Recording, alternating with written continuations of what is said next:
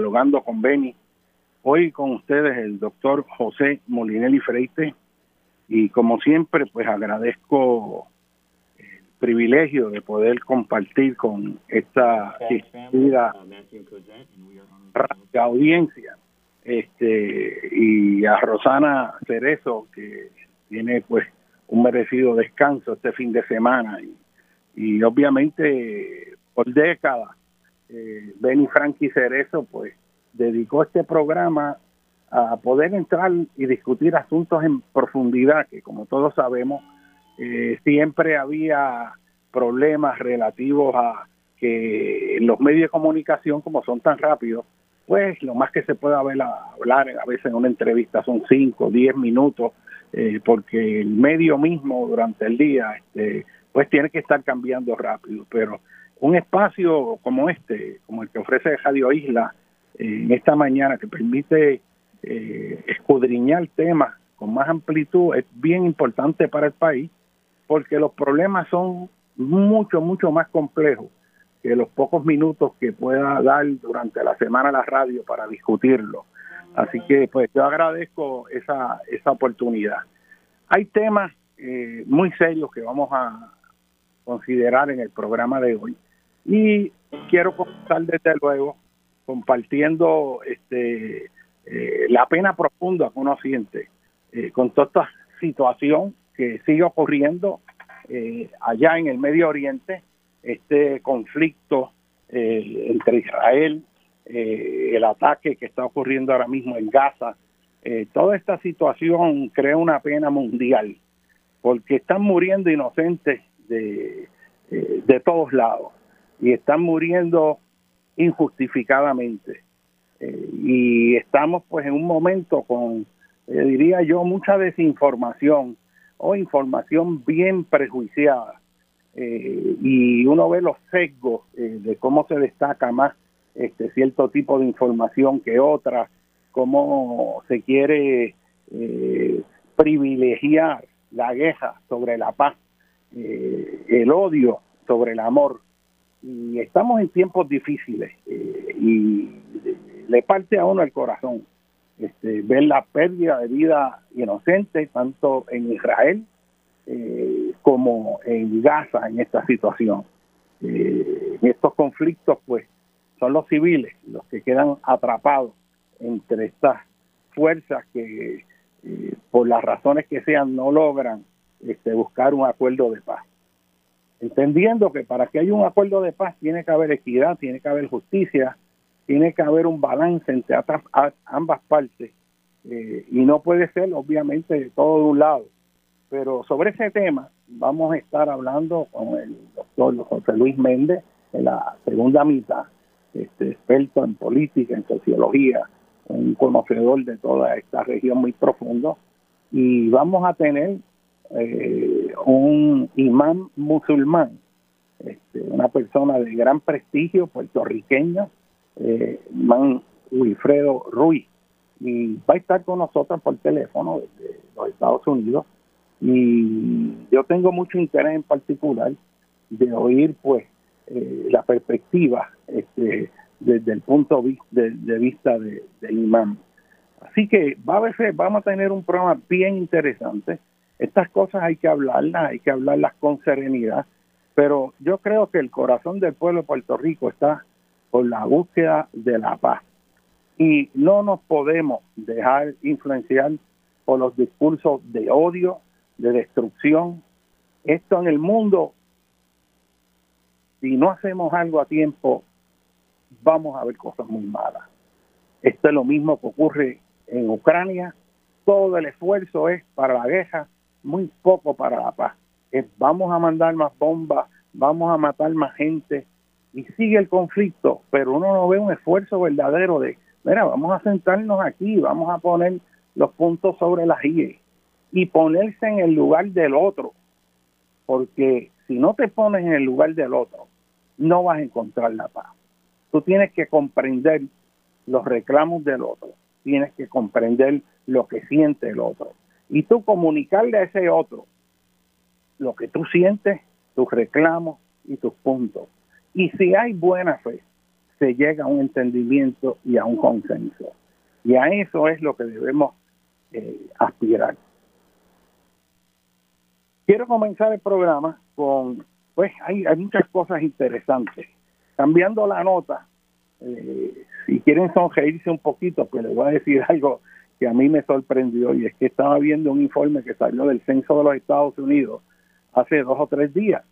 Y eh, el censo después que se hizo en el año 2020 pues hay grupos eh, de investigadores en el censo que empiezan a ver pues estudios de población. Por ejemplo pueden hacer un informe sobre la la demografía de la población hispanoparlante en Estados Unidos y sus territorios y analizan dónde están la gente de extracción mexicana, guatemalteca, salvadoreña, y te sale el mapa y te salen las concentraciones, este, y te hacen ese análisis, ¿verdad? Este, de todos los factores demográficos. Y así se hacen distintas eh, publicaciones que tienen que ver con los datos que se recorrieron en el censo.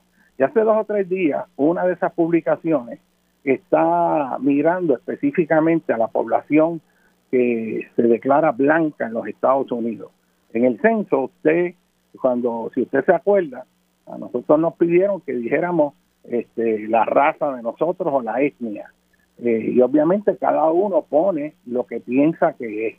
Y en ese sentido, a mí siempre me ha parecido interesante que la visión con respecto a razas y etnias en Puerto Rico es casi lo opuesto a los Estados Unidos este, en torno a cómo se maneja eso. Y siempre recuerdo cuando yo estudiaba allá, la visión de lo que es ser blanco en los Estados Unidos es que tú eres blanco, pero para ser blanco tienes que ser puro blanco. No puede haber ninguna combinación en tus antepasados que se haya mezclado con otra raza. Este, eh, así que para ser blanco tiene que ser puro. Este, en Puerto Rico es lo opuesto. En Puerto Rico, de hecho, este, casi no se habla de pureza. En Puerto Rico tienes todo un gradiente que va desde ese blanquito, es coloradito, es este trigueñito, es oscurito, café con leche. Entonces, un montón de nombres distintos, este, porque tenemos una visión diferente. Es más, aquí en Puerto Rico, uno, yo recuerdo desde niño, uno tenía compañeros de todos los colores, como dirían por ahí, pero uno no estaba pendiente de si este es blanco o este es trigueño O sea, eso no existía, todo el mundo era igual. Según uno va creciendo, entonces que se va confrontando con el racismo. En Estados Unidos, cuando a nosotros nos ven, nos ven no como un individuo, sino como parte de una etnia. Tú eres, yo soy Puerto Rican. O sea, este, y, y eso se queda ahí. De hecho, yo te diría más, yo me di cuenta que yo era puertorriqueño y tuve conciencia de eso a las 24 horas cuando estudié allá. Aquí en Puerto Rico, ser puertorriqueño es como respirar el aire, tú no estás pensando, eso es dado, tú no te lo planteas. Pero cuando estás allá, de momento, you are Irish, you are Jew, uh, y cada uno es italiano o lo que sea. Y nosotros, pues, somos puertorriqueños, y eso está muy bien. Pero, yendo al punto del censo, a mí me sorprende que sale entonces el análisis de dónde, en qué estados y territorios eh, la gente adscribe que la mayor parte de su población es blanca o que dentro de la población blanca, de dónde vienen. Este censo tuvo algo nuevo que no tenían los anteriores, que te pidieron no solo decir de la raza que tú eres o la etnia, sino de dónde vienen tus ancestros.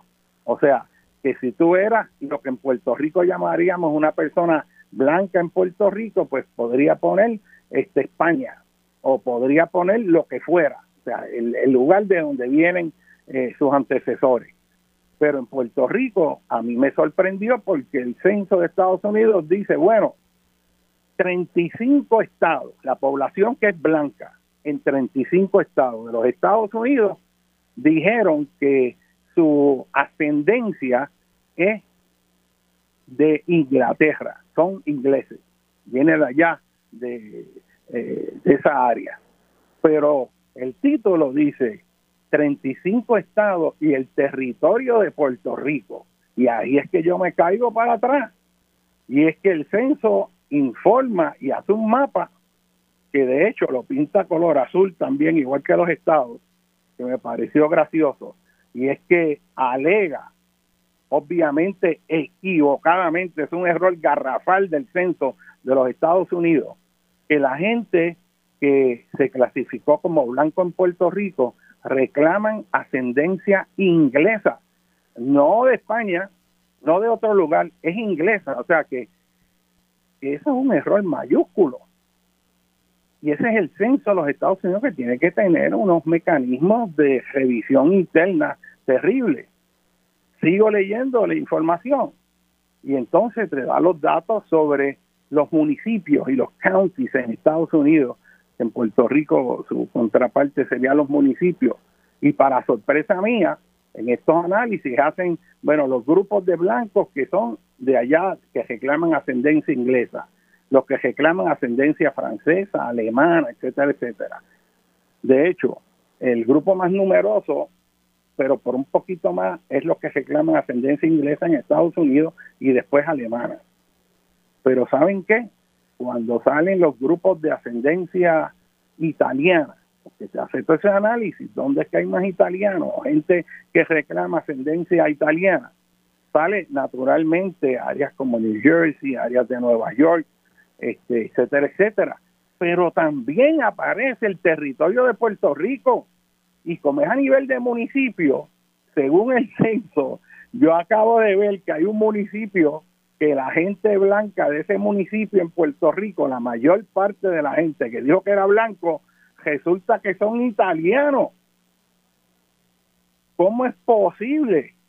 Y quieren que les diga el municipio. Pues el municipio donde la mayor parte de los blancos que viven ahí son de ascendencia italiana, es nada más y nada menos que Guainabo, el municipio de Guainabo, cosa que uno sabe que es totalmente falso. Así que ahí tenemos dos strikes serios con la información del censo. Y en ocasiones el censo ha cometido errores de subestimar o sobreestimar, eh, pero esto deja mucho que decir. De hecho, yo llamé al censo allá en Washington cuando lo vi el viernes y logré eh, acceder al teléfono de, del principal autor, hay tres personas, pero no contestó. Yo le dejo un mensaje grabado y espero pues que me conteste el lunes, pero es un error mayor y de hecho lo, llamé pues para advertirle porque esto ocurre cuando hay personas que hacen trabajos estadísticos, pero no tienen una idea de cuáles son los resultados que deben esperarse. Y aquí se da una situación que yo siempre decía a mis estudiantes, y es que usted tiene que saber el resultado esperado de algo antes de medirlo, cuantificarlo. Usted tiene que tener una idea de cuál debe ser el número de algo antes de calcularlo. Y parece como una contradicción, pero le voy a dar un ejemplo de esto. Usted va al supermercado y usted sabe que usted va toda la semana y hace una compra y que esa compra en ese supermercado, digamos que uh, promedia, cuando usted hace toda la semana, alrededor de 150 dólares. Si usted hace esa compra y de momento le sale que son 280 dólares, usted sabe que eso está mal, porque aunque usted no haya sumado lo que vale, lo que usted compró, usted sabe que espera un valor alrededor de 150, puede ser 160, quizás 180 o 140, pero usted sabe el orden de magnitud. Si sale un número mucho mayor o algo, usted sabe que está mal. Pero si usted no conoce a Puerto Rico, si usted lo que hace es meter en una computadora y ver unos resultados y le dice que en tal lugar la mayor parte de la gente son italianos y que los blancos en Puerto Rico son de Inglaterra, usted tiene un problema mayor, porque no se da cuenta de ello. Y a mí me preocupa cómo en todo este proceso, ¿verdad? Eh, de análisis de información, en todos estos procesos estadísticos, eh, en todos estos modelos de computadora, se mete información, pero los que están manejando eso lo que saben es la técnica, pero no tienen el conocimiento de lo que debe aparecer ahí. Y eso yo lo veo continuamente en la cuestión de los mapas, en las cuestiones cartográficas, cuando se hacen representaciones, que sale información que no tiene sentido. En mapas geológicos, cuando se pasan esos mapas geológicos a formatos digitales, yo en muchas ocasiones me he dado cuenta que la geología que ponen los mapas que están en, en computadora está equivocada. Pero yo me doy cuenta de eso porque yo sé lo que debe haber ahí. Así que si yo veo un tipo de, geo, de roca que no es consistente con lo que debe haber, yo sé que hay un error. Y el error puede ser que cuando transfirieron eso a un formato digital pusieron un código equivocado. Quizás ese tipo de roca le ponían GTB y en vez de GTB con B bueno le pusieron GTB con V. Y entonces eso significaba otra cosa. Y cuando sale eso impreso, sale otra cosa distinta a lo que era. Pero si usted no sabe eso, usted no se da cuenta. Y eso nos pasa aquí todos los días en los sistemas de información geográfica, y hay que tener cuidado porque muchas veces vemos mapas de esto, mapas de lo otro, pero esos mapas están equivocados. Están equivocados porque si usted no sabe lo que debe haber ahí, pues le meten gato por liebre. Y esto nos trae, pues, a una noticia que sale hoy en el periódico con respecto precisamente a los mapas de eh, susceptibilidad de deslizamientos en Puerto Rico. Este, y sale pues un estudio que se hizo este, sobre los deslizamientos después del huracán María. Y el titular es A merced de la tierra, más de una tercera parte de los puertorriqueños que viven en zonas de alta susceptibilidad a derrumbe. Esto no es nuevo. Eh, la noticia parece como si fuera algo nuevo. Este, son nuevos quizás los métodos que ahora se hacen pues usando computadoras pero trae algo que conocemos desde hace mucho tiempo.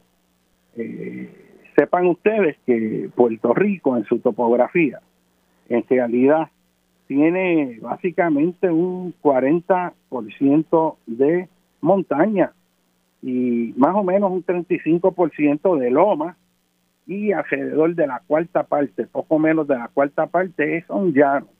Los llanos son las llanuras que hay básicamente desde Arecibo, por todo ese llano costero, este, hasta llegar allá a Fajardo, los valles triangulares al este y oeste de Puerto Rico, ¿verdad? Este, el llano costero del sur, Valle de Laja, hay áreas llanas en las montañas, ¿verdad? En las mesetas elevadas de lo que nosotros llamamos la superficie de erosión San John, pero en realidad es poco menos de una cuarta parte de la superficie de la isla y el resto mayormente montañoso, escarpado o lomoso. Así que naturalmente la zona montañosa es susceptible a deslizamiento. Y una cosa importante es que en el proceso de planificación en Puerto Rico, aún habiendo la información científica, esa información científica no se traduce en unos procesos de planificación del uso de la tierra que sean eh, consistentes con la información científica disponible. Y aquí un punto que quiero traer es lo siguiente.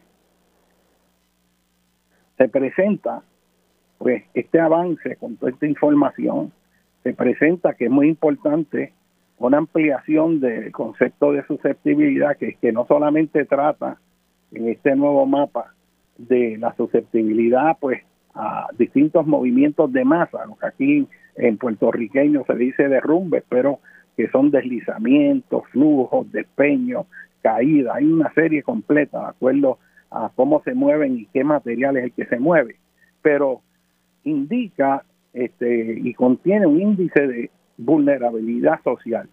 Lo pone como que es la primera vez que se hace, pero en realidad esos elementos se tocaron cuando el proyecto de comunidades especiales, que se hicieron estos censos de las comunidades y se sacó el perfil socioeconómico, las áreas de riesgo, o sea que esto este, no es en realidad la primera vez que se hace exclusivamente, quizás es la primera vez que se hace con esa metodología, pero eso antes se ha tocado y desde antes se saben cuáles son las zonas susceptibles a deslizamiento.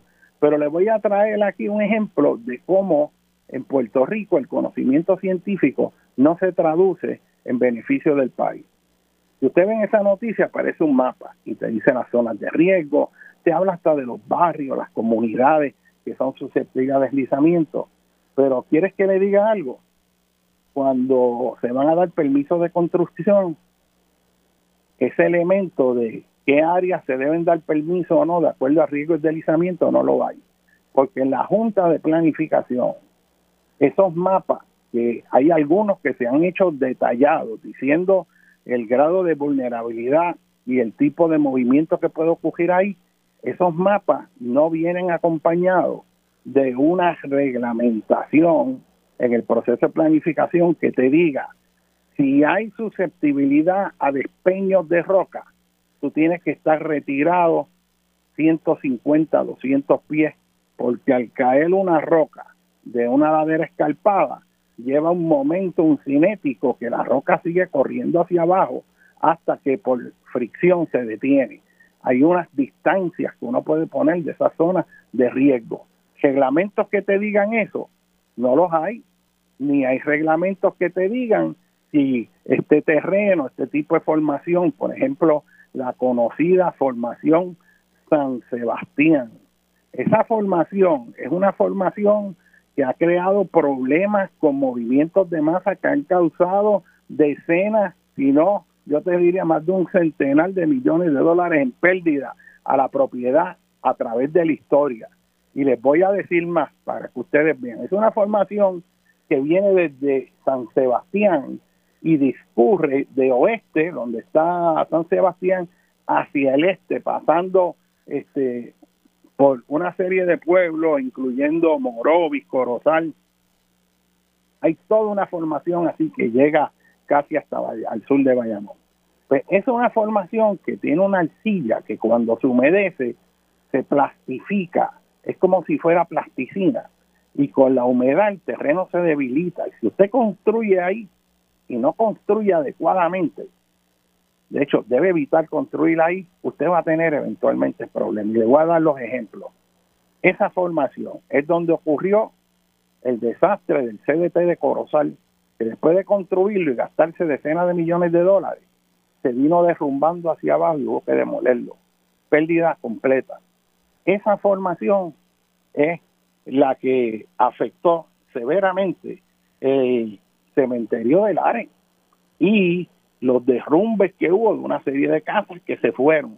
Esa formación es la que causó más de 14 millones de dólares en pérdida cuando se dio permiso por una urbanización que inestabilizó el terreno y la ladera enmoró y se vino completo hacia abajo. Esa formación es la formación que le dio el dolor de pesquera, de, de, cabeza a Carlos Pesquera, cuando se estaba haciendo la PR10 de Utuado a Arecibo. Y cuando pasaron por esa formación, se vino hacia abajo la montaña y volvían a mover el terreno y volvía a caer. De hecho, se dice que ese ha sido el derrumbe más costoso para el Federal Highway Administration en, todos los Estados Unidos. Y aún así, no hay una reglamentación de cómo, que, se hace en esa formación geológica. O sea, ahí hay está desvinculado el conocimiento científico con el proceso de planificación. No hay una reglamentación que te diga en un mapa de susceptibilidad de deslizamiento qué usos se pueden permitir y cuáles no. Y usted dirá, bueno, es que eso es muy científico allá, pero sepa usted que cuando dan un, permiso para hacer una urbanización, usted parte la premisa que todo es seguro y está bien. Y después se lleva la sorpresa que 15 años después, cuando ya usted no puede reclamar porque venció el periodo donde usted podía reclamar, pues ya usted tiene su propia pérdida. Y muchos de los seguros en Puerto Rico no aseguran el movimiento de tierra.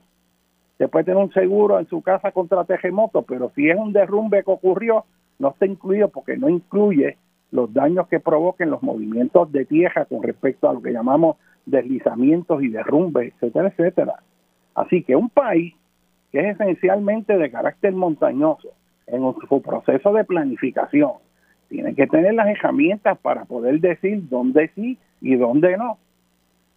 La última vez que se hizo un censo, este, en la década, para allá, para fines de los 80, los 90, se identificaron en Puerto Rico más de 100 comunidades completas en zonas susceptibles de deslizamiento. Y sabemos que Puerto Rico tiene una herida honda en su corazón con el derrumbe de Mamelle.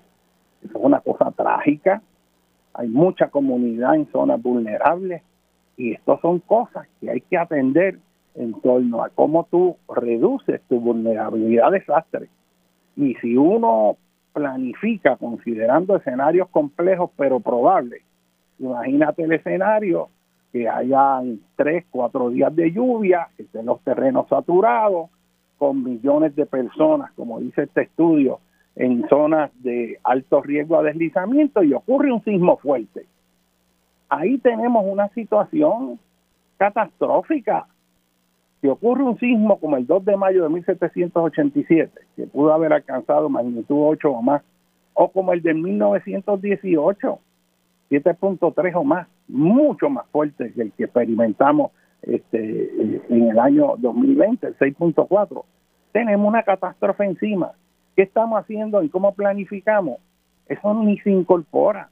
Y si quiere sentir indignación de una agencia de gobierno con un gobierno que no tiene visión para hacer las cosas que son en realidad importantes, sepa usted que a pesar de que hay mapas que dicen las zonas susceptibles a maremotos, y usted vea la red sísmica y el programa de maremoto y las sirenas y tenga los mapas y trabajaron muy bien las rutas de, de salida de estas zonas de maremoto, sepa usted que si van a ubicar una escuela, un centro comercial o una urbanización, el proceso equivocadamente aquí le llaman permisología, que son una palabra absurda para el proceso de obtener un permiso, porque eso no es una ciencia eh, de los permisos, aunque ya con, con los problemas en Puerto Rico cualquier cosa puede hacer, sepa usted que no hay reglamentación que considere riesgo de tsunami. O sea, aprueba un, un permiso en la costa como siguen haciendo ahora, en pleno cambio climático, siguen aprobando permisos donde no es. Y la ciencia afuera, porque quienes dominan las decisiones son intereses económicos que quieren construir ahí como sea, justificarlo, y eso es lo único que les interesa. Señores, vamos a una breve pausa, vamos a entrar al próximo segmento y vamos a comenzar a hablar de la situación en Medio Oriente, que es muy importante.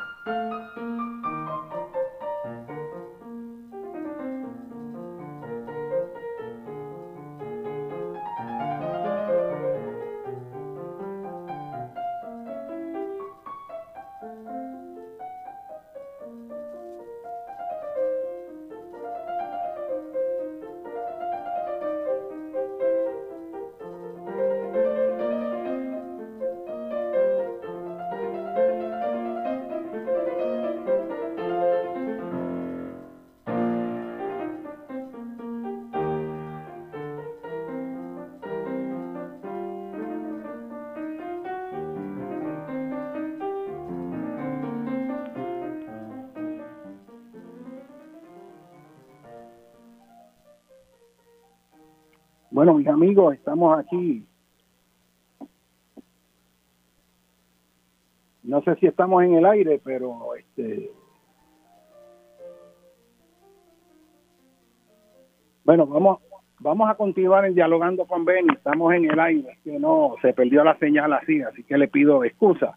Eh, estamos tratando de conseguir este al invitado, pero mientras tanto, eh, para ampliar el tema resumir lo que dije anteriormente, eh, uno de los problemas fundamentales de planificación para para el cual en realidad no hay interés es el planificar con inteligencia, porque el proceso de planificación en Puerto Rico se está dado, está dado de forma fragmentada. No hay intención de, en realidad, de hacer las cosas bien, eh, y esto tiene un costo económico para el país increíble. Sea, estamos eh, verdaderamente eh, retrasados con un costo inmenso. Miren lo siguiente, si usted no planifica y va saliéndose de las zonas susceptibles a tsunami y en vez de seguir aprobando proyectos de alta densidad poblacional o escuelas ubicadas en zonas de tsunami, pues usted hace el país más vulnerable. Ahí está la información científica para hacer un reglamento que te diga qué usos se permiten y cuáles no. O si es una facilidad crítica que tenga que estar ahí próxima a la costa, pues que me dé vías de mitigación puede tomar para que se pueda construir de forma tal que si ocurre el evento, la gente está protegida. Ese elemento no existe porque hay una gente que lo que dice es que en vez de estar reglamentando las cosas para hacerla bien, que eso lo que es es un impedimento al progreso. Y eso es terrible y es falso totalmente.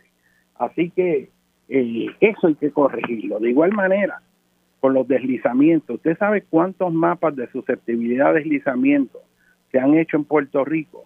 Hace más de 10, 15 años se hizo una serie para varios municipios sumamente detallado, diciendo dónde están las áreas, el tipo de deslizamiento. Hay reglamentación para que un planificador pueda decir, no puedes construir aquí, tienes que construir acá. O si es crítico que se haga ahí, y es viable y no tiene consecuencias alternas, ¿qué tienes que hacer para poder construir ahí? Pero la política inteligente de planificación es evitar las áreas de alto riesgo y eso es totalmente fundamental. Eh, yo le voy a pedir al control este, que se comunique básicamente con el, invitado y le pueda Deja ver si consigo el número aquí, porque lo estamos tratando de conseguir y no hemos, no hemos tenido éxito y es importante su presencia aquí. Y al número que debería acceder debe ser el 305-630-9904. 305-630-9904.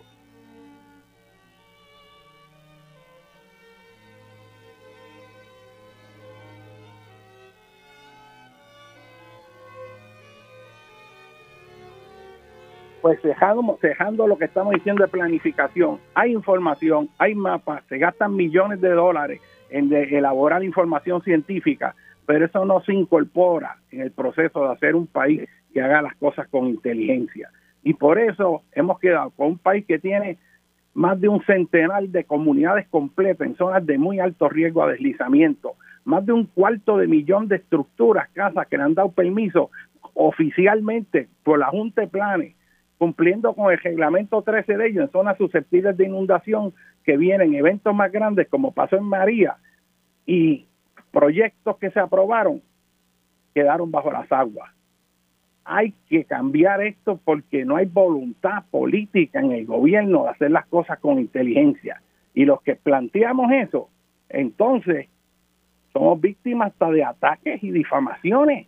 O sea, aquí en Puerto Rico no se respeta el profesionalismo, la inteligencia, las ideas de la gente que quiere un país mejor. Y no pasa nada, llevamos décadas y es lo mismo y cada día es peor.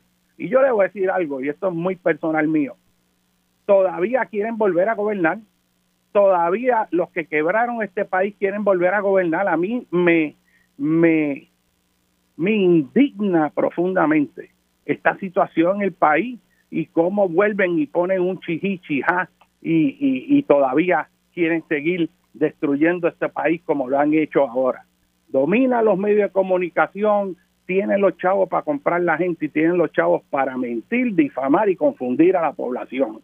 Pero esto se va a acabar en esta elección y yo tengo una esperanza profunda de que en este país por primera vez los puertorriqueños nos demos a respetar y pongamos gente decente, comprometida con este país a gobernarlo.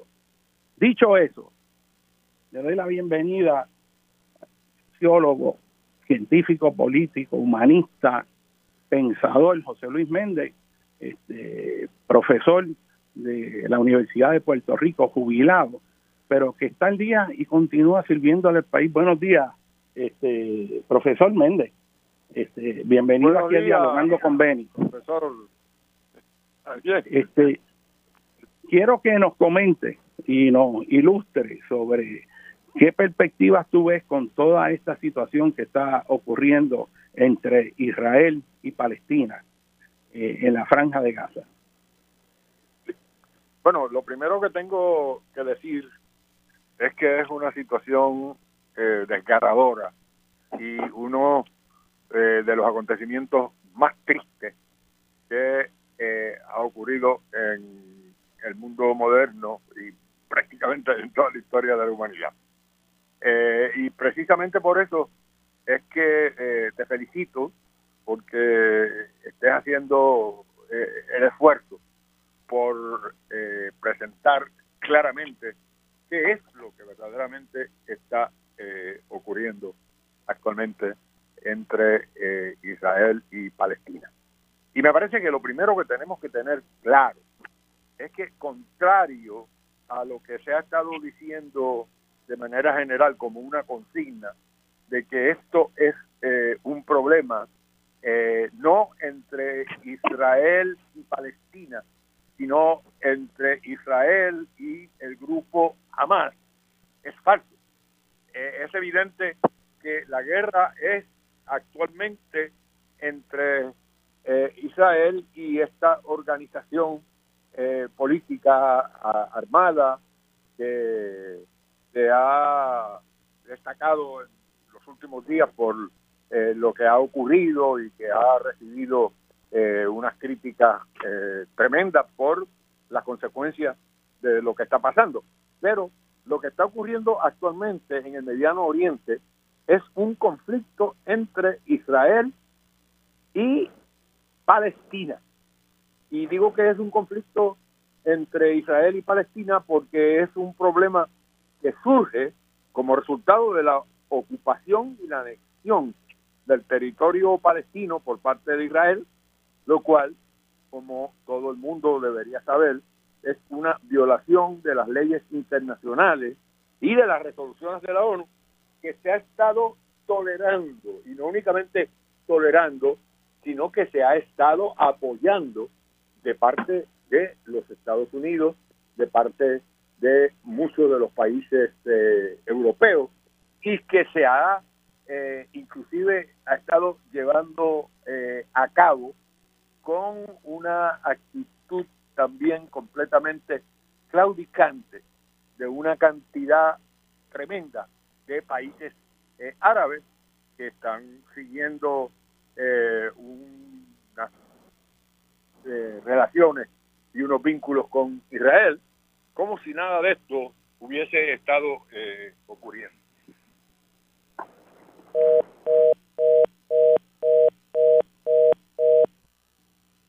Se fue eh, la línea.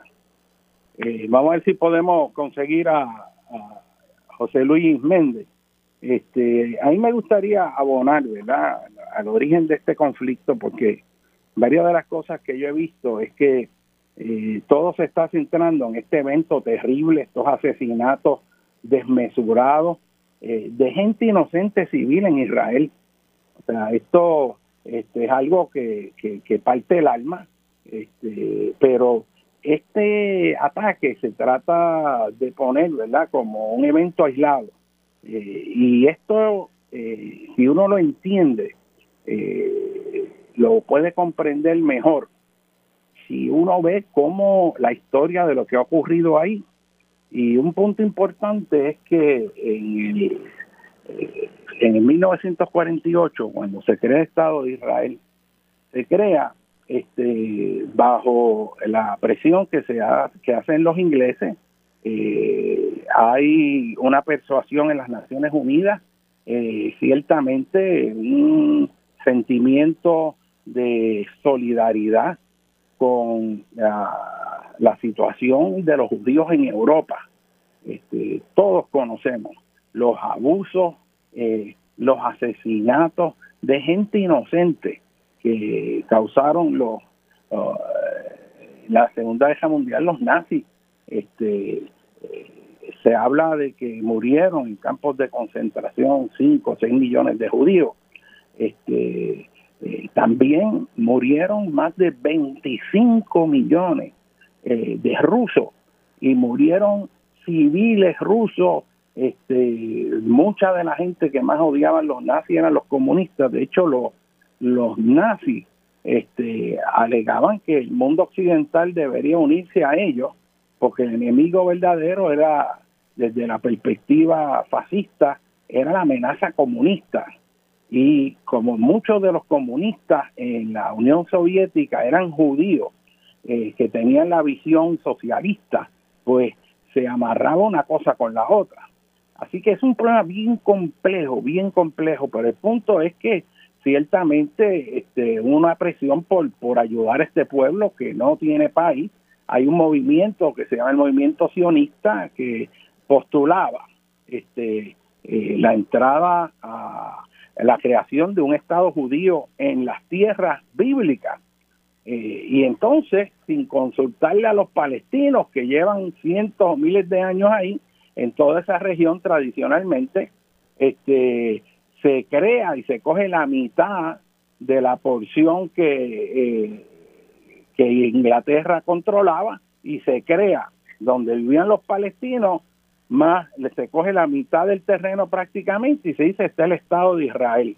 En otras palabras, después que se cayó el imperio turco otomano eh, y colapsó, pues los ingleses se quedaron con esa parte ahí completa y controlaban lo que hoy es este, la región de Jordania, de Egipto, todo eso, este, y controlan lo que ahora es Israel y la franja de Gaza y lo que entonces se llamó Transjordania. Toda esa zona lo controlaban y ellos unilateralmente cogen un pedazo de eso donde vivían los palestinos y vivían judíos con los palestinos en paz, porque ahí también habían familias judías conviviendo con los árabes que comprendían este, alrededor del 3-4% de la población en ese momento y, no había conflicto. De hecho, los grupos judíos y árabes musulmanes han coexistido por, por cientos de años de paz. Este, o sea, que ha habido más tiempo de paz y coexistencia en términos de tú tenerlos de vecinos que, que en tiempos de guerra. Pero cuando las Naciones Unidas, con la influencia del sionismo, sin preguntarle a los palestinos, agarra y le segrega la mitad de sus terrenos para crear el Estado de Israel, fueron desplazados hacia afuera. Y obviamente eso equivale, pues, que yo te diría, eh, que, que cogieran a Puerto Rico, cogieran la mitad y trajeran y, y estuvieran ahí básicamente eh, eh, diciendo, pues este es un nuevo Estado y los que vivíamos allí nos tenemos que ir para el lado oeste porque esa región este ahora es de ellos. Pues obviamente eso crea un conflicto. Y, y, esa cuestión territorial de cómo se creó un Estado y no se creó un Estado palestino, que también estaba envuelto en ese proceso y eso no se dio, no se dio, este, eh, lo que ha terminado es dejando a los palestinos en unas burbujas que son como campos de concentración apartados del resto de Israel, con el agravante de cada vez que han habido revueltas y rebeliones este, de los palestinos y otros grupos árabes para reclamar el terreno donde este, han entrado en un conflicto que ha traído muchas guerras. No sé si el doctor Mente está en línea. Ahí creo que se cayó la llamada de nuevo. ¿Está, ¿Estás ahí? Hello. No, yo no estoy oyendo a, a Así que eh, si entra, me deja saber de alguna manera. Pero bueno, nuevamente, eh, el reclamo que hay es que desde que se fundó en el 48, que Israel poseía casi la mitad de los del territorio eh, donde estaban los palestinos inicialmente, eso se ha reducido porque en cada guerra, cada ataque que han hecho los palestinos buscando reclamar su tierra, lo que han lo que ha terminado siendo es que Israel se extiende territorialmente, se extendió hacia Siria en respuesta al ataque que hicieron de, de Siria se extiende hacia Siria y controla las alturas de Golán, se extiende hacia el sur del Líbano y controla el valle del Litani, que es la fuente de agua principal este, que hay en, eh, en Israel, en la porción norte que eh, se irriga una región agrícola de mucha importancia, y terminan los palestinos en dos bolsillos. Uno, la, la, la la franja de en la franja de Gaza que están que es un área que básicamente es como del tamaño de la zona metropolitana de San Juan, poco menos, municipio de San Juan, Guaynabo, Bayamón y Toa Baja, más o menos ahí, pero ahí hay 2.2 millones de personas hacinados y están rodeados de una verja. Y para ellos entrar y salir ahí, los que controlan quién entra y quién sale es el gobierno de Israel todo el agua, el gas, todo el comercio tiene que pasar por Israel, este, y ellos están ahí, pues, como si fuera en un chorizo de una pizza de queso. Y esas burbujas, y es que quedaron los palestinos en una situación verdaderamente este, dolorosa, humillante, que limita el desarrollo económico. Y naturalmente, desde el punto de vista de los israelíes, israelíes, eh, la percepción es que, mira, nosotros tenemos el derecho a existir aquí. Nosotros estuvimos viviendo en esta área en tiempos de Cristo y nosotros pues ahora eh, podemos estar este, de vuelta eh, en este terreno. Nosotros vivimos aquí en paz a formar el Estado de Israel y esta gente nos está atacando.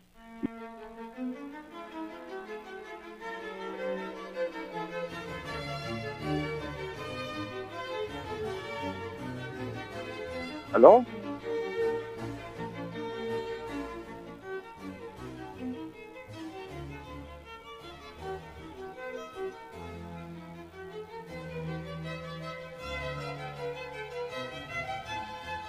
Por fin. Eh, Pinchi, estás en el aire.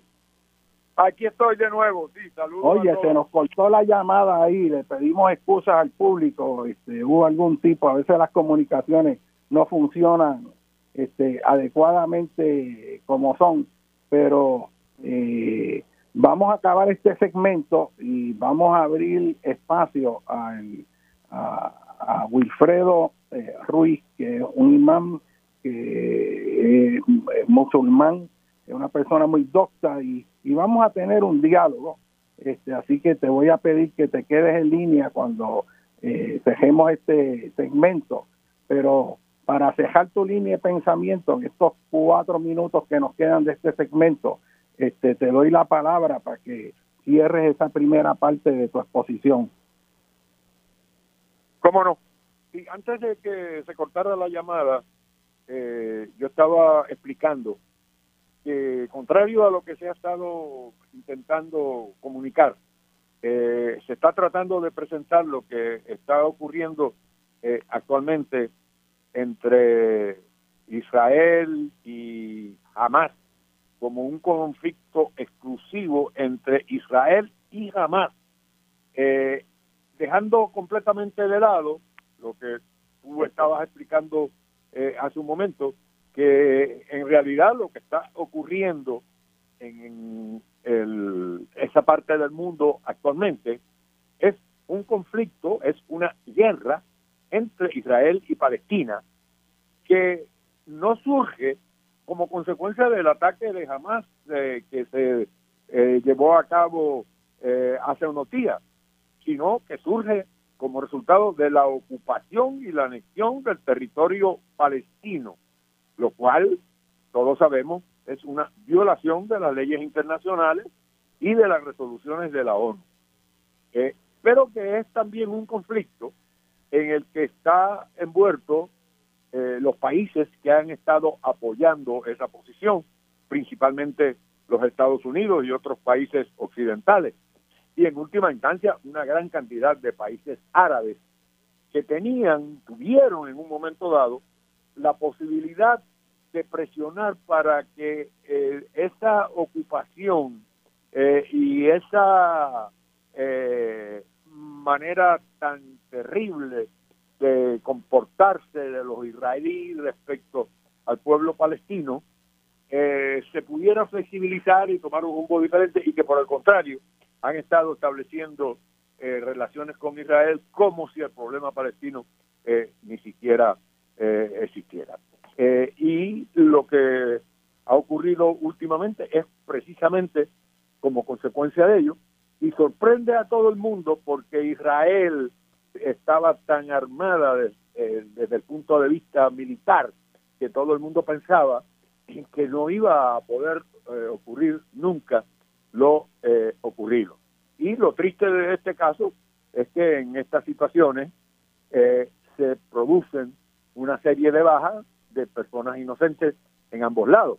Pero lo que más le llama la atención y molesta a la opinión pública en este momento, que es lo que se ha estado señalando en contra de Hamas, es importante señalar que jamás está haciendo ahora lo que Israel ha estado haciendo durante 75 años contra la población eh, palestina. Cada vez que había algún tipo de acción de parte de Hamas, inmediatamente venían unos bombardeos similares a lo que se están produciendo actualmente, en donde se exterminaban todos los eh, la, la, población eh, civil y no combatiente de palestinos, se derrumbaban edificios, se les, además de todo eso, como se estuvo explicando, se había estado privando a esta población de áreas donde había recursos acuíferos, donde eh, podían cultivar, eh, cultivar y todo eso. Y eh, esa acción reciente son el resultado de todo eso. Y yo creo que, como siempre, no es un problema que se resuelve enviando más armamento, como está haciendo actualmente los Estados Unidos, sino buscando desde el punto de vista diplomático una solución que pueda eh, resolver este problema. Hubo un momento, y yo creo que eso es importante conocerlo, hubo un momento en que se dieron unos acercamientos importantes, como los acuerdos de eh, Camp Davis, en donde se llegó a un entendido entre eh, Israel, que estaba representada en aquel momento por un primer ministro eh, que estuvo reunido con Yasir Arafat y establecieron pues, unas disposiciones que hubieran permitido eh, avanzar en esta dirección. Pero la ultraderecha israelí asesinó a ese primer ministro Israel y desde entonces para acá eh, lo que ha ocurrido en ese país es una política constante de la extrema eh, derecha, que es la que ha producido.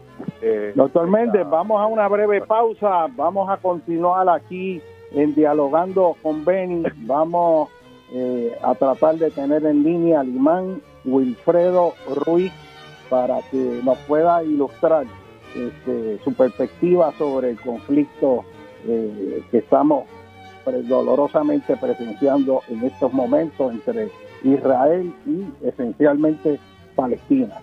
Eh, vamos a una breve pausa con ustedes, el doctor José Molinelli, en Dialogando con Ben y el doctor Méndez.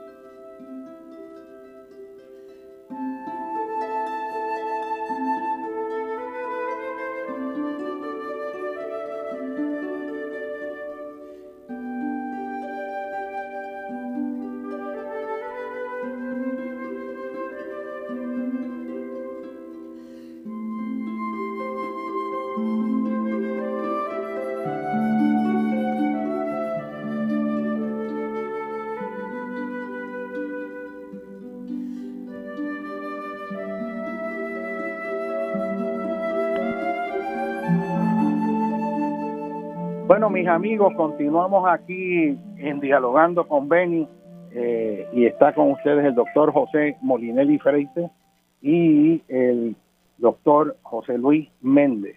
Y vamos a continuar el diálogo este, con el doctor Méndez que nos estaba haciendo un, análisis eh, sumamente valioso sobre la situación allá en Palestina. Y este punto, José Luis, que hiciste énfasis que los medios nos están, están focalizando en que toda esta situación es producto de un grupo que se llama Hamas, que estos son una gente que son unos locos y que también veo que eh, lo que repiten una y una y otra vez es que están dirigidos por Irán. Este, y esa conexión con Irán es algo que preocupa mucho porque están tratando de meter a Irán ¿no? dentro de toda esa situación para también posiblemente entrar en guerra con ellos. Pero el señalamiento tuyo con respecto a que esto es mucho más amplio, que la raíz del problema no es meramente que hay un grupo que se llama jamás, eso es, de hecho, no es la causa, es el efecto, uno de los efectos que ciertamente es terrible eh, por la pérdida de vidas inocentes también, pero no podemos estar en un mundo donde si alguien le mata un hijo a uno, pues uno va y le mata no solo un hijo al otro para vengarse, el ojo por ojo y diente por diente, sino que ahora voy y mato a toda la familia, a la esposa, a los hijos, y le voy a matar al esposo y los hijos del hermano. O sea, en algún momento hay que detener esto. Y me recuerda que hubo un intento de detener esto eh, precisamente en Camp David con eh, eh, el presidente este, Carter cuando se logró un acuerdo eh, con Egipto e Israel después de la guerra del 73, creo que era la de Yom Kippur, este, para buscar la paz. O sea, vamos a romper ese ciclo de odio porque vamos, no podemos continuar matándonos unos a otros. ¿Dónde esto va a parar? Y en algún momento alguien pues tendrá que hacer mucho y decir ya, vamos a parar aquí. Ese acuerdo se hizo entre Egipto e Israel y le costó la vida, de hecho, a Anwar Sadat, me acuerdo, y creo que de forma similar se hizo en África del Sur eh, con respecto al apartheid y los blancos, para que sea viable el gobierno, pues había que, eh, pues, eh, no entrar a tomar venganza con los que ejecutaron y mataron gente, sino dejarlo ahí para que ese siglo no continúe. ¿Qué nos puedes decir de eso, este, eh, precisamente ese fue un momento clave que creó inclusive muchas esperanzas entre los sectores eh, que eh, favorecen la paz para que sea la forma en que se resuelva ese conflicto. pero como yo señalé originalmente y ahora tú acabas de recordarnos, fue un eh, esfuerzo eh, que se frustró porque de la propia sociedad eh, israelita surgió una persona que asesinó al primer ministro de Israel en aquel momento, el general Isaac Rabin, que junto con Yasir Arafat llegaron a un entendimiento para dar no una solución definitiva, sino un paso muy importante que hubiera podido llevar a una solución definitiva más tarde. Y recuerden que ese acuerdo fue entre el Estado de Israel y el pueblo palestino, eh, dirigido en ese momento por un líder histórico de los palestinos, que fue Yasir Arafat, que era el dirigente de, la eh, Organización para la Liberación Nacional de Palestina. En ese momento, Yasir Arafat, precisamente también como parte de ese acuerdo, se establece en uno de los sectores eh, que eh, se ha reservado para los palestinos en, en este momento eh, y allí se estableció la Organización para la Liberación de Palestina. Eh, pero había otro sector del pueblo palestino establecido en, en, Gaza. Y como en aquella época a quien se eh, veía como el líder que hubiese podido llevar posiblemente a los palestinos a lograr algún tipo de acuerdo que pudiera eh, inclusive eh, en algún momento traducirse en la creación de un Estado palestino, que es lo que, a mi juicio, lo único que puede resolver esto, pues eh, a Yasir Arafat prácticamente lo estuvieron durante todo un periodo envenenando, envenenando por eh, eh, unos métodos muy particulares de ellos y eh, igualmente lo hicieron desaparecer. Y lo que se lo que quedó de esa organización para la liberación de la Palestina prácticamente no pudo en ningún momento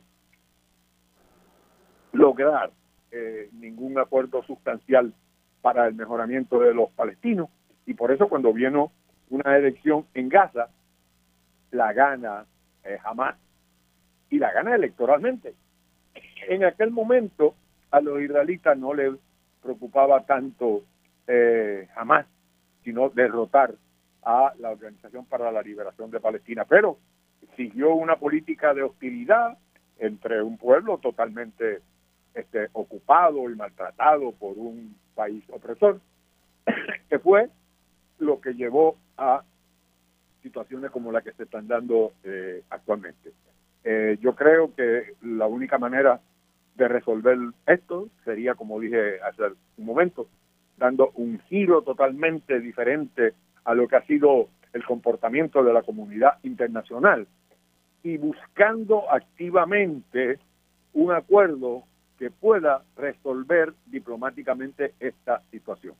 Pero lo que ha estado ocurriendo es una tolerancia total a las violaciones que Israel está haciendo de la legislación internacional, de las resoluciones de Naciones Unidas, y en vez de tomar medidas como se llegó a hacer en, en otro momento, inclusive para la propia África del Sur, lo que se está haciendo es, pues se le envían armas, se le envían todo lo necesario para que esa política pueda seguir eh, produciéndose. Y esa política es precisamente lo que ha llevado a lo que ocurrió recientemente en Gaza.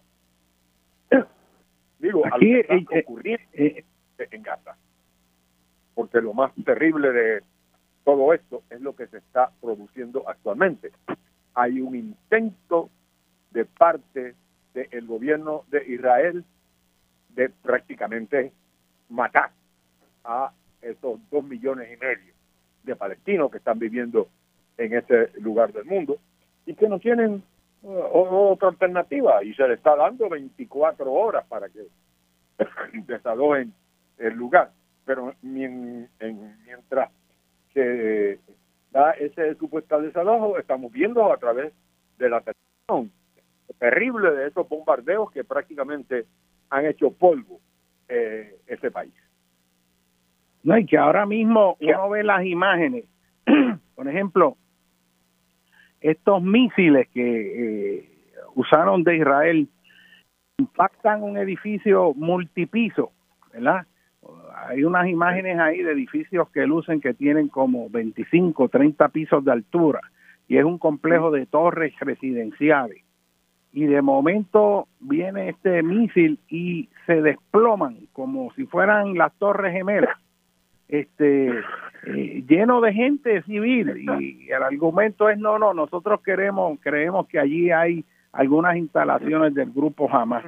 Y luego sale que atacan escuelas y entonces el argumento es que no porque el grupo Hamas utiliza la población civil de escudo este y se meten en los hospitales, en las escuelas y donde estén nosotros los vamos a matar, no importa literalmente las las consecuencias colaterales, pero están multiplicando el horror que se hizo contra la población civil en e, cuando entró este grupo en Israel y asesinó civiles, gente que, que, que, que, son como nosotros, que no están metidos eh, en eso. Pues ahora multiplica eso por decenas y quizás eh, mucho más. Ahora está ocurriendo eso en Palestina. O sea, tú tienes, es como si estuvieran bombardeando la ciudad de San Juan ahora, porque hay una gente con gobierno pues dice que hay que destruirlo, pero para destruirlo estás destruyendo, bombardeando un área con 2.2 millones de personas. Están muriendo cientos de niños palestinos. Este, y eso pues, pues sale poquito. Lo que sale mucho es pues las historias de cómo se impactó a las personas, el sufrimiento humano en Israel, pero el sufrimiento humano de Palestina, de los civiles, apenas se habla y yo capto como a través de los medios principales en Estados Unidos eh, todo una un, un esfuerzo por tratar de justificar el ataque masivo en Gaza, que es un ataque indiscriminado. Y eso a uno le parte el corazón. O sea, esta gente lleva casi que una semana sin agua, sin luz, sin comida, con lo que tenía en ese momento más de 2.2 millones. Personas que necesitaban tratamiento de cáncer se están muriendo. Niños muriéndose con las bombas, sacándolos debajo de los edificios. Gente que ahora mismo están vivos atrapados en los edificios colapsados y se están muriendo ahí porque no los pueden sacar. O sea, ahí hay un dolor humano también. Este, y nosotros tenemos que ante esa injusticia también expresarlo y expresar también el dolor y la solidaridad con los civiles en Israel que han sido víctimas de esto. Pero lo que no se puede es ir alimentando el odio y más guerra y más guerra porque las consecuencias de eso no solo por el dolor, el dolor humano local en esa región, sino a lo que eso se puede traducir en, a nivel del mundo, no es bueno para la humanidad. Este, así que, que, eso, eso es algo bien preocupante. Eh, doctor Méndez, ¿usted ve algún tipo de paralelo o algo con lo que está ocurriendo que ahora no se habla entre Ucrania y Rusia? Ahí habrán paralelismos ahí porque tenemos una situación análoga donde lo que se está es alimentando a la guerra, mandando más bombas, este, estimulando que continúe la guerra. Y en cuanto a un esfuerzo de paz, uno prácticamente no ve nada. Efectivamente, es exactamente la misma actitud que existe actualmente de parte de los Estados Unidos, de parte de la comunidad eh, europea y por supuesto de la OTAN, que es la que dirige todo esto, en relación con la entre eh, Ucrania y eh, Rusia.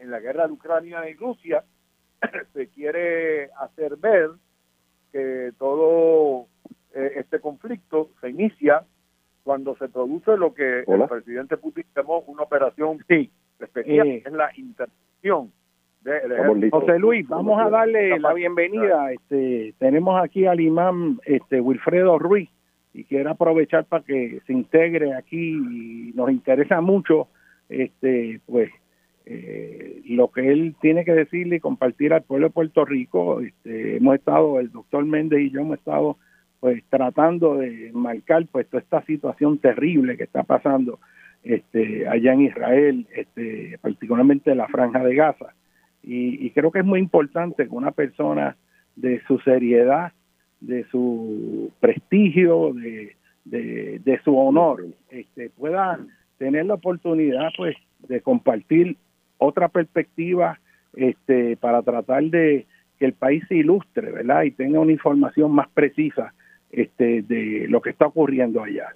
Este, bienvenido. Pues, eh, tiene la palabra. Pues, gracias por la Gracias por la invitación, la pasa con ustedes, la pasa con nuestra isla eh, y con el mundo.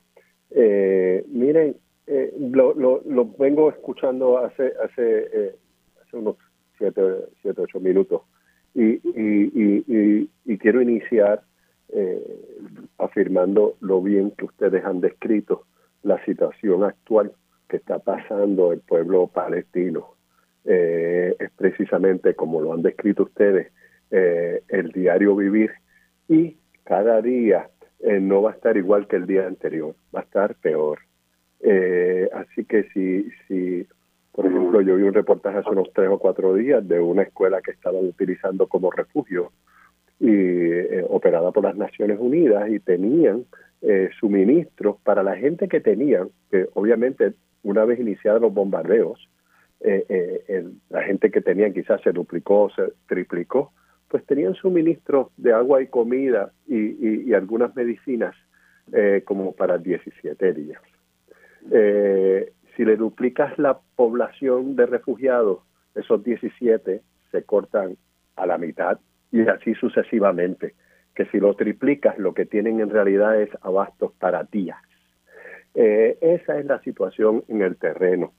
Y, y, y, lo que le pasa a cualquier ser humano cuando lo deprivas de agua y de alimentos y medicinas es lo que les esperan o que les está pasando a, a los más de dos millones de habitantes de la ciudad de Gaza en la Palestina. Eh, yo quisiera quizás acentuar, aprovechar esta oportunidad que me dan ustedes de, hablarle a nuestros compueblanos y, poner eh, todo esto en contexto y un poco ir a la raíz del problema. Eh, la realidad es que esto no es un conflicto entre religiones y es muy fácil despachar el conflicto con muchos eh, pseudo profesionales de la de la teología y, y, hacer todo esto una bola de cosas que salen en la Biblia, en la Biblia del Antiguo Testamento, con el Nuevo Testamento. Y en realidad, allí lo que pasa es un conflicto eh, que se puede entender muy fácilmente desde la óptica política. Eh, allí lo que sucede es que eh, hace 75 años la comunidad internacional le dio la bienvenida al establecimiento del Estado de Israel. Así que la primera premisa que tiene que tomar como cierta y fáctica en nuestra audiencia es que hace mm. solo 75 años el Estado de Israel vino como tal, como un Estado al que fue admitido a la comunidad internacional de naciones. Ese Estado no nació de la nada. Ese Estado nació a costa, primero porque antes era una colonia británica eh, y, luego de la Segunda Guerra Mundial es que sucede esto del establecimiento del Estado de Israel hace 75 años eh, para los 60 pues esto sucede. Allí había una gente en un territorio que se llamaba Palestina, eh, donde ya generacionalmente, por muchos cientos de años y milenios, eh, eh, viven ellos y sus ancestros. El Estado de Israel se crea con a costa del desplazamiento algunos, algunos lo anuncian como voluntarios y otros como obviamente involuntarios de cientos y cientos de miles de palestinos que vivían en diferentes ciudades eh, de lo que hoy es el Estado de Israel. Y lo que hoy es el Estado de Israel en muchas ocasiones tiene pueblos completos que fueron desplazados, el nombre del pueblo lo cambiaron y allí viven exclusivamente gente que no eh, eh gente que practica exclusivamente el judaísmo o hebreos. Eh, ese desplazamiento, el primero de ellos, eh, el, más significativo de ellos, se, ya se le conmemora hoy en día y se le reconoce como el Nakba. El Nakba fue cuando más de 750 mil palestinos, en uno de los varios episodios de, eh, desplazamiento, eh, más de 750 mil se desplazaron fuera del territorio de Israel, algunos están eh, aún en campos de refugiados, algunos quizás los tenemos como vecinos en Puerto Rico porque muchos de la comunidad palestina en la isla de Puerto Rico es producto precisamente de ese incidente que les acabo de escribir que se llama el Nakba y que les invito a leer sobre ello para que se ilustren en los orígenes de este conflicto. No es certero decir que esta gente se está matando hace miles de años. Eso en realidad es un disparate. Eh, eh, eh, esa gente no se está matando hace miles de años. ha habido conflictos en, lo que nosotros de las religiones abrahámicas conocemos como la Tierra Santa, Jerusalén, por milenios, es cierto, pero no es un conflicto árabe-israelí ni palestino-israelí. Ha sido otro tipo de conflicto a lo que le invito también a leer un poco de la historia de la región. Solo estoy yendo exclusivamente a cómo esto ha degenerado en lo que ha degenerado. Luego del reconocimiento del Estado de Israel eh, en el 67, eh, Israel cuando el mundo lo reconoce, así como, lo, como todos los demás países del mundo que el resto de los países les, reconoce su libre determinación, independencia y soberanía, eh, les eh, existe como viene la comunidad internacional con fronteras. Pues esas fronteras que el mundo les reconoció a Israel y le dijo, estos ustedes son el Estado de Israel, bienvenido a la comunidad, eh, eh, tengan un asiento en las Naciones Unidas y en infinidad de otras eh, organizaciones internacionales, tengan un asiento aquí. Esas fronteras hoy no son respetadas por el Estado de Israel, ni han sido respetadas hace tampoco más de, de, los mismos 75 años que llevan desde su advenimiento. ¿Y qué es lo que sucede? Que fuera de esa frontera, específicamente en dos áreas, una que se conoce como el margen occidental o la Cisjordania.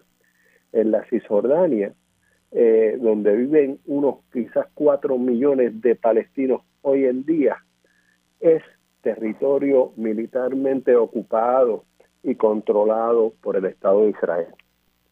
Y durante ya muchos años y generaciones, esa actividad militar donde la voz última de autoridad la tiene las fuerzas militares que te ocupan, es una ocupación militar que se sale de lo ordinario, de las ocupaciones militares que de ordinario podemos encontrar en los libros de historia alrededor del mundo, donde las ocupaciones militares son más temporeras, quizás algunas de semanas, quizás algunas de meses, quizás algunas de unos pocos años, pero una ocupación militar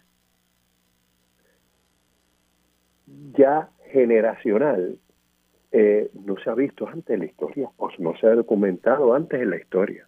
Así que hay gente que ha nacido, tiene hijos y nietos que han nacido, se han criado y ya son adultos bajo la ocupación militar israelí, donde la voz última de autoridad de lo que pasa en tus tierras la tiene un gobierno en el que tú no tienes participación alguna, cero que decir.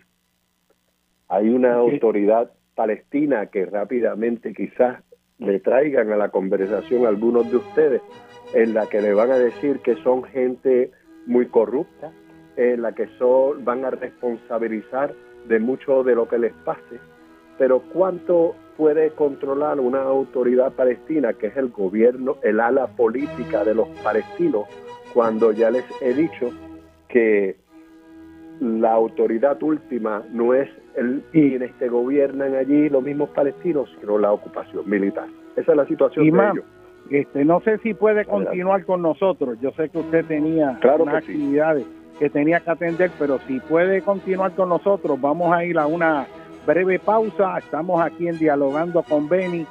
Tenemos al imán Wilfredo Ruiz, al doctor José Luis Méndez y José Molinelli. Vamos a una breve pausa y continuamos.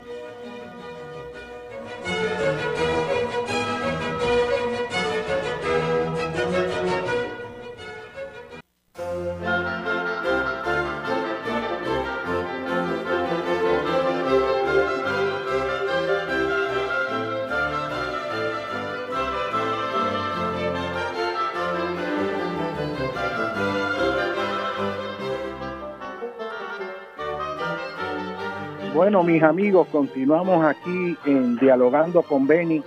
Estamos este, hablando este, sobre la situación eh, terrible que está ocurriendo en estos momentos en la franja de Gaza y poniendo en contexto todo este conflicto eh, sobre el cual hay mucha desinformación o información muy parcializada. Y yo personalmente creo que aquí el discurso tiene que ser de paz y no de guerra.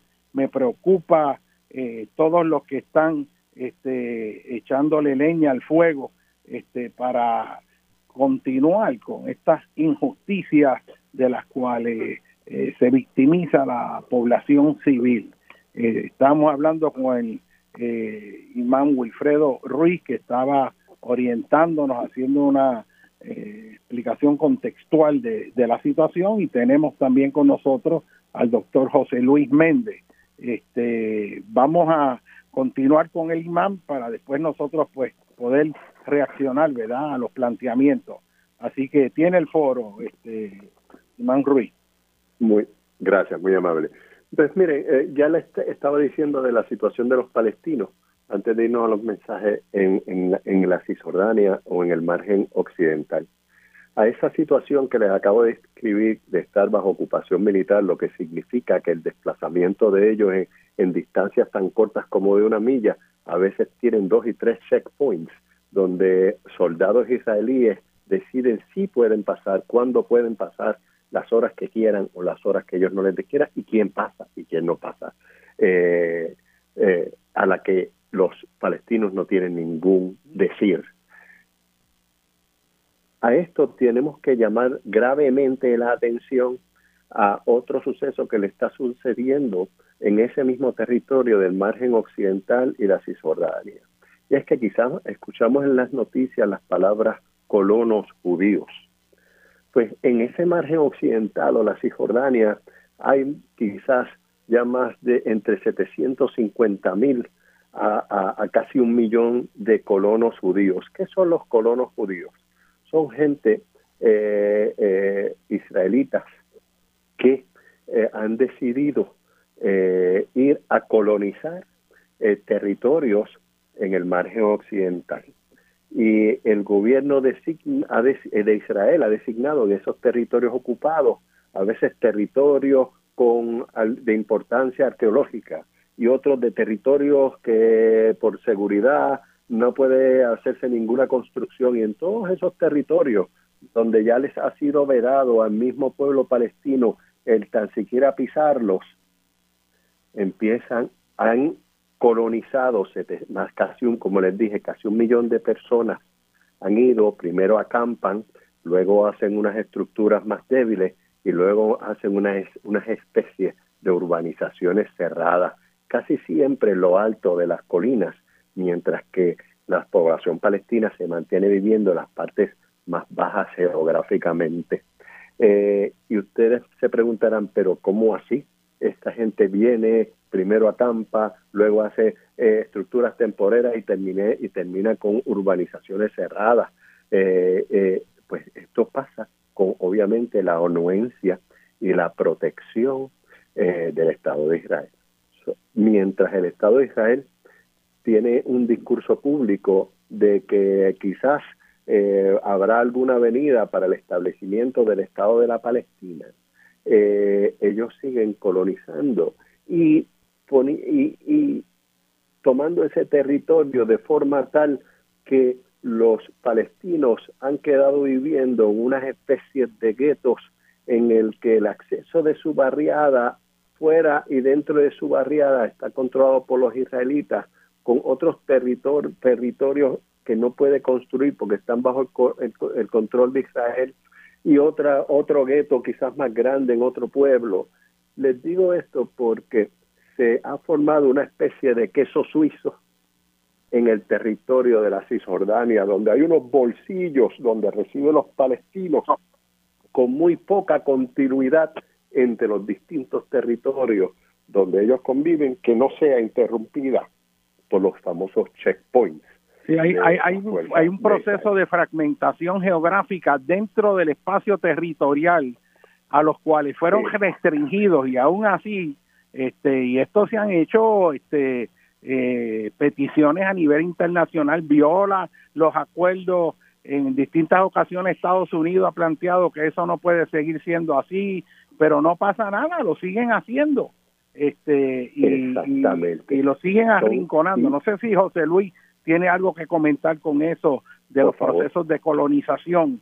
Este, pero eh, es algo que la gente desconoce aquí y vuelvo a dar el dato del 100% que era el terreno donde vivían los palestinos, eh, hoy lo que les queda de su espacio original eh, es apenas un 15%, un 17% aproximadamente del área donde estaban y están literalmente en campos de concentración que como dice el imán Ruiz, para entrar y salir tienes que pedirle permiso y te inspeccionan y eso crea un estrés también con las mujeres, porque cómo es eso que vengan soldados estar eh, eh, verificando si tu mujer tiene armas o no, este, o sea, tú vives en un estado literalmente prisionero en tu propia tierra y eso la gente lo tiene que entender para que entienda por qué hay un conflicto y entienda también cómo buscar la paz, porque hay que buscar la paz.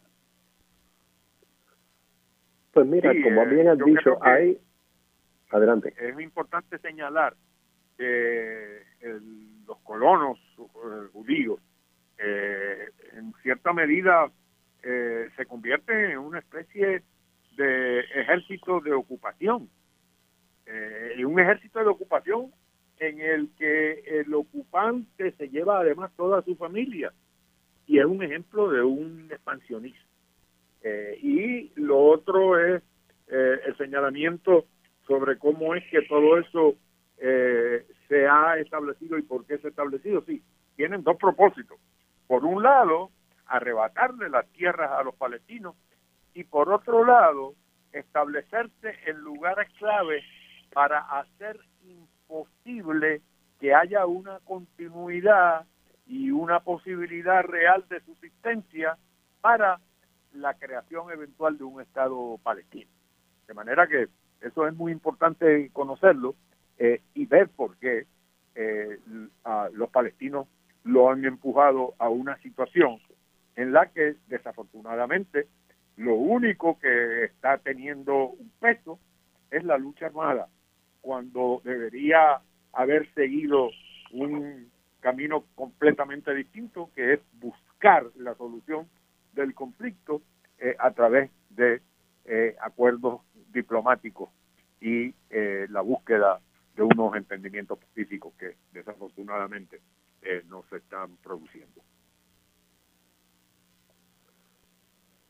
Imán, ¿qué, ¿qué otro asunto es importante que el pueblo de Puerto Rico comprenda y tenga claro con respecto a la situación en Gaza y el pueblo palestino? A mí me pareció bien importante eh, la expresión suya de que, contrario a lo que muchos quieren, esto no es una guerra religiosa, es una, una guerra este, que es producto de un nuevo país que se insertó en el corazón de otro, eh, eh, que viene de gente que emigró de otros lugares, que no nacieron ahí, que no tienen una relación directa este, de vivir en esa tierra, a no ser que tú busques este, ancestros este, de miles de años, pero que la mayor parte tampoco este, proviene este, eh, genéticamente de esa zona, porque hay gente que grime ese argumento que, que eso sería como si en este momento pues los indios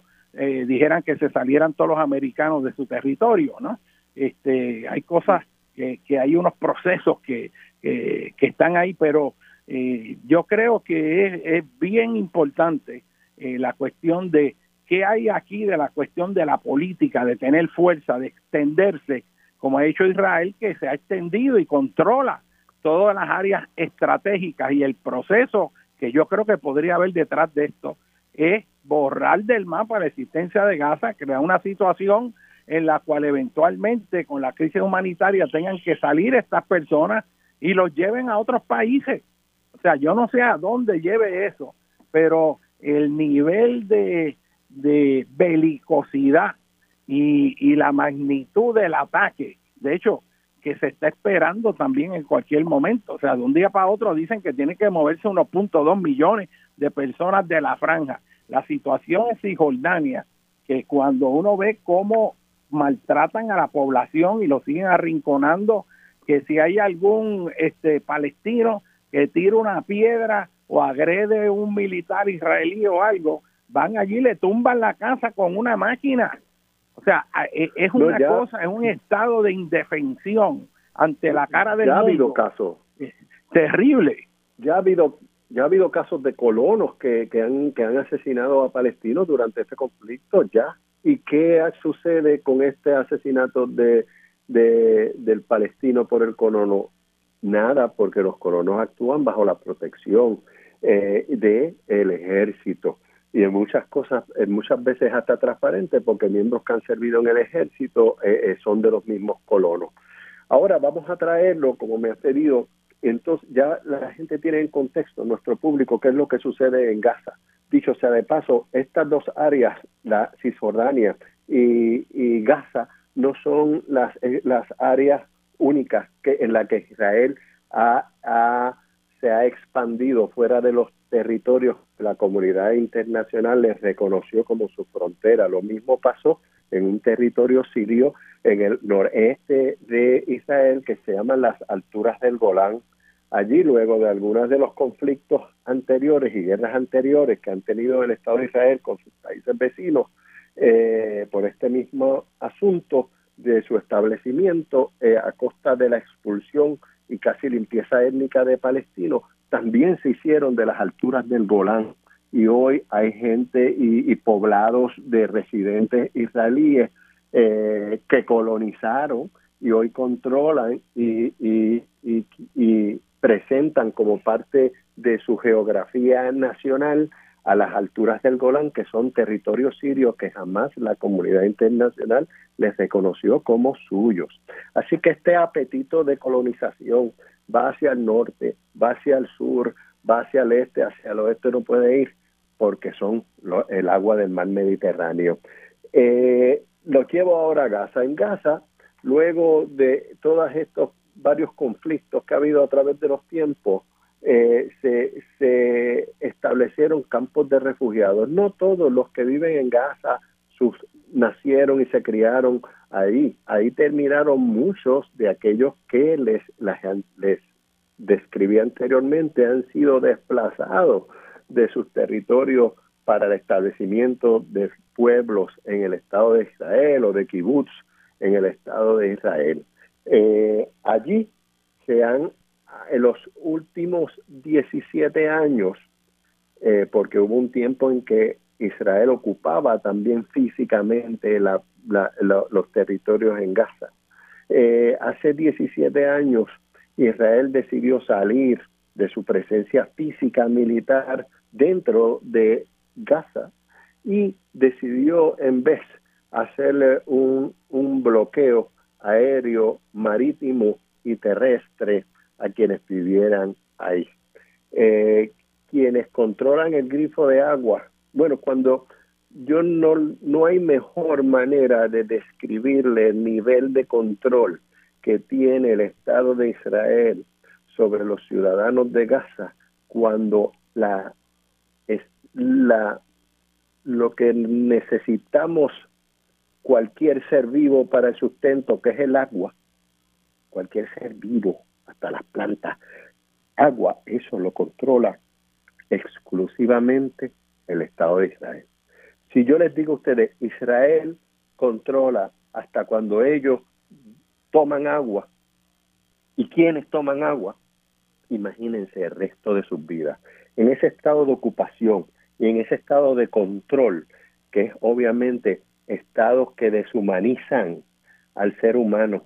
Ya si alguien tiene 18 años en Gaza, Fíjense lo que le estoy diciendo. Si alguien tiene hoy 18 años en Gaza, nació, se crió, se hizo un adulto bajo este bloqueo. Así que este bloqueo, la ocupación militar, la, el continuo expansión incesante y apetito incesante por seguir colonizando, que es congruente con los discursos de Netanyahu político, que decenas y decenas de veces, tanto Netanyahu como otros oficiales de gobierno, dicen públicamente que los territorios de Judea y Samaria serán parte del gran Israel. Judea y Samaria es precisamente el nombre hebreo que le dan a la Cisjordania. Quiere decir que hay un discurso político en el Estado y una implementación del aparato político militar de llevar eso a cabo, de que haya un solo Estado, de que en los palestinos renuncien a su derecho que no se lo damos ni tú ni yo ni cualquier Estado del mundo, sino es un derecho inalienable de cualquier nación del mundo a aspirar por su libre determinación e independencia ni las potencias del mundo, ni las Naciones Unidas, ni quien sea le pueden quitar ese derecho inalienable a los a la nación palestina.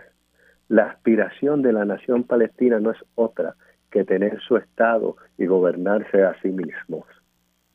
Y el Estado de Israel quiere imponer y ha querido imponer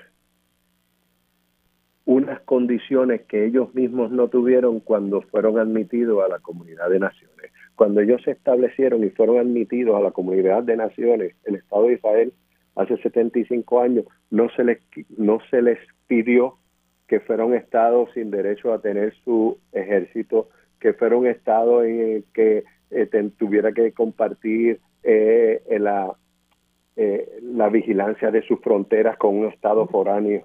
Y una serie de, de demandas que, qué va a pasar con la gente que se desplazó. Esa gente jamás puede hacer ningún reclamo en el Estado de Israel territorial. Eh, ¿Cuál va a ser el territorio último que tú le darías a los palestinos? Todo eso sigue discutiéndose sin solución alguna, no en unos pocos años, ya generacionalmente.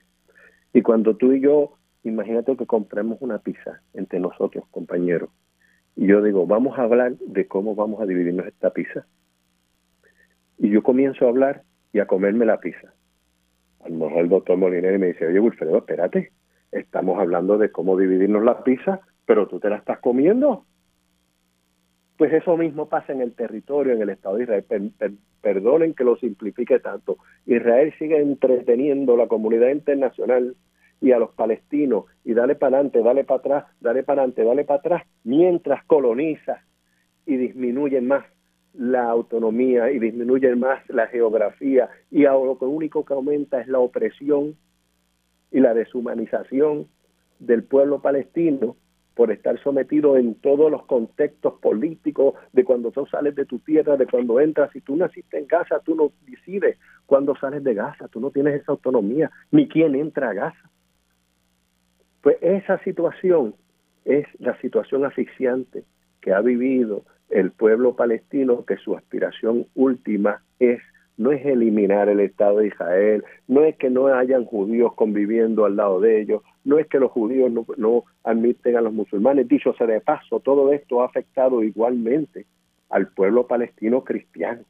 Y el pueblo palestino cristiano, para que la gente sepa quiénes son, son aquellos seguidores de Jesucristo desde los tiempos de Jesucristo. ¿Ustedes entienden?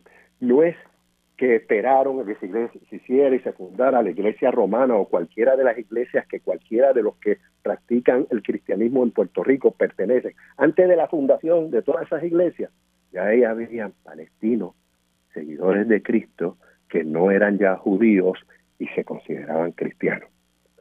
Esos mismos palestinos, desde los pueblos de Cristo, porque Nazaret es un pueblo de Palestina, ahora está bajo Israel. Belén aún está bajo Palestina eh, hoy en día. Pero como ven, Belén, Nazaret, eso es la Palestina, esa es la tierra que nació el Señor Jesucristo, el Mesías, el Mesías para los musulmanes, el Mesías para los cristianos, para el pueblo judío. En realidad, eh, la, por cuestión teológica, Jesús no significa absolutamente nada porque no es parte de su teología, ni de su religión, ni de su fe. Pues, dadas esas las cosas, lo que quiero poner en perspectiva, que el cristiano palestino, y les invito a leer muchos libros, cualquiera de ellos, de los que haya escrito el reverendo Mitri Rahed, R-A-H-E-D, su apellido. mi tiraje va escrito extensamente de su experiencia, de aquellos que practican la fe, de aquellos a los que él, él le ministra como palestinos cristianos en la Tierra Santa. ¿Cuál, es, cuál ha sido su historia y cuál ha sido su opresión bajo el, desde el establecimiento del Estado de Israel. Así que el sufrimiento del pueblo palestino no es de los palestinos musulmanes, es de los palestinos musulmanes de los palestinos cristianos.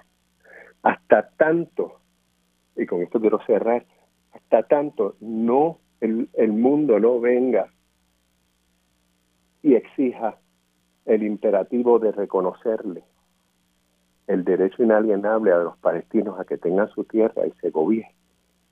Hasta tanto eso no se solucione, vamos a seguir viendo más y más guerras. Dicho sea de paso, para aquellos que no saben, esta es la sexta guerra que hace Israel en Gaza. En la segunda decían que eso era lo que iba a solucionar el problema, en la tercera, en la cuarta, en la quinta. Ahora dicen, ahora sí que es verdad. Ahora sí que es verdad, ¿por qué? Porque tu nivel de destrucción va a ser mayor eso va a ser la solución, porque tu nivel de gente que mata va a ser mayor. Eso, eso, lo que nosotros estamos es al borde del precipicio, viendo un precipicio de una limpieza étnica en la que nosotros durante nuestras vidas y hasta hoy en día hemos sido testigos de una limpieza étnica del pueblo palestino y quizás nuestros nietos nos pregunten y nuestros bisnietos, oye, eso pasó cuando tú estabas vivo y activo y, y ¿qué tú hiciste? Como cuando le preguntan a la gente, ¿qué tú hiciste cuando eh, eh, en África del Sur estaba el sistema de apartheid y por muchos años se, se, se condenaba el que fuera criticado el gobierno de Sudáfrica, el en los Estados Unidos y en muchos países occidentales. ¿verdad? Tú eras de aquellas voces que se paró ante la injusticia y ante los crímenes de guerra y ante las limpiezas étnicas o tú simplemente eras de aquel grupo que siguió las instrucciones de aquellos que le gobernaban de no ser críticos ante crímenes de guerra y no ser críticos ante la limpieza étnica. Cuando los israelíes sugieren que los, la gente de Gaza salga o se desplace, un desplazamiento en Gaza no es el mismo que un desplazamiento en Ucrania. ¿Qué, vemos, que nosotros vemos en las noticias? Por los desplazados de Ucrania o terminan en otros países europeos con unas historias de heroísmo y de bienvenidas y de hospitalidad de cada uno de los países europeos o en Estados Unidos mismo o aún dentro de su territorio porque es enorme el Estado de Ucrania pero cuando le dicen hay 350 mil desplazados hoy en Gaza. Gente, estos son gente que se ha movido unos pocos bloques para el lado. ¿A, a, dónde? Porque allí no hay refugio, allí no hay, no hay este eh, eh, hospitales grandísimos.